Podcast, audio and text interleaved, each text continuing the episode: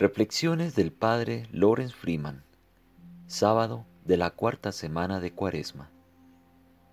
Un buen amigo puede consolarte y decirte una palabra reconfortante cuando te sientes desesperado, pero un verdadero amigo jamás te dará falsas esperanzas.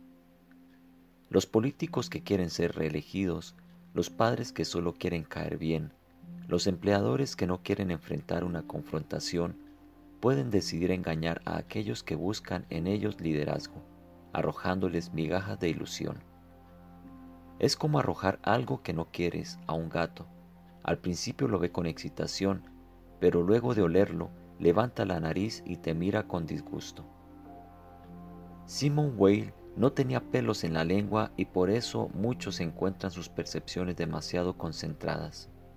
Una vez dijo, toda consolación es decepción. Creo que se refería a la falsa consolación y a la falsa esperanza, todo lo cual proviene del Padre de las mentiras, no del fundamento del ser. El virus es fake news. Volveremos a la normalidad para la Pascua. Los negocios volverán a dispararse muy pronto. Por supuesto, la meditación no necesita disciplina. Hazla cuando tengas ganas.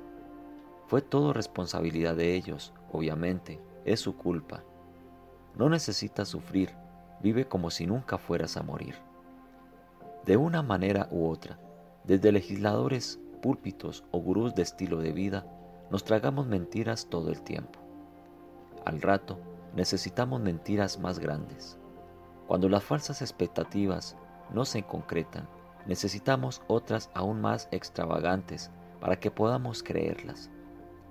Pero a medida que lo que se pone en juego es mayor, más grande se vuelve nuestra adicción y la negación de la realidad.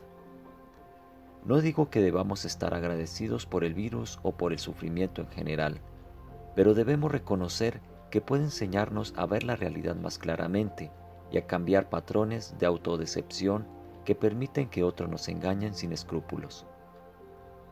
Los padres del desierto comprendían la sedia como uno de los mayores impedimentos para el desarrollo del conocimiento humano significa desánimo que conduce a la negatividad y al cinismo, el rechazo de todo lo que no nos da lo que queremos. Niega que tengamos que atravesar túneles antes de salir a la luz. Distorsiona nuestra percepción de la verdad y cuenta mentiras que queremos escuchar porque las hemos oído antes tantas veces. Solo tienen la virtud de ser familiares, habiendo sido repetidas desde nuestros archivos internos quizás por décadas. La sedia no es nuestra culpa. Si las personas sienten esto mientras están aisladas durante la gran cuarentena, no tienen que culparse a sí mismas. Es igual con el aburrimiento. No puedes evitar sentir aburrimiento, pero podemos hacer algo respecto de estos estados de la mente que nos hacen infelices. Podemos reconocerlos y probar un remedio diferente de los que hemos usado hasta ahora la quietud en lugar de la actividad, el silencio en lugar de subir el volumen, la simplicidad en lugar de buscar algo nuevo. El término colectivo para esta forma alternativa de vivir es contemplación. El camino contemplativo puede parecer estrecho si lo comparamos con lo que estábamos haciendo antes, pero una vez que lo probamos, descubrimos que conduce a la vida. Traducción Karina Conte, WCCM Uruguay. Narración Sandro Cuesta, Colombia.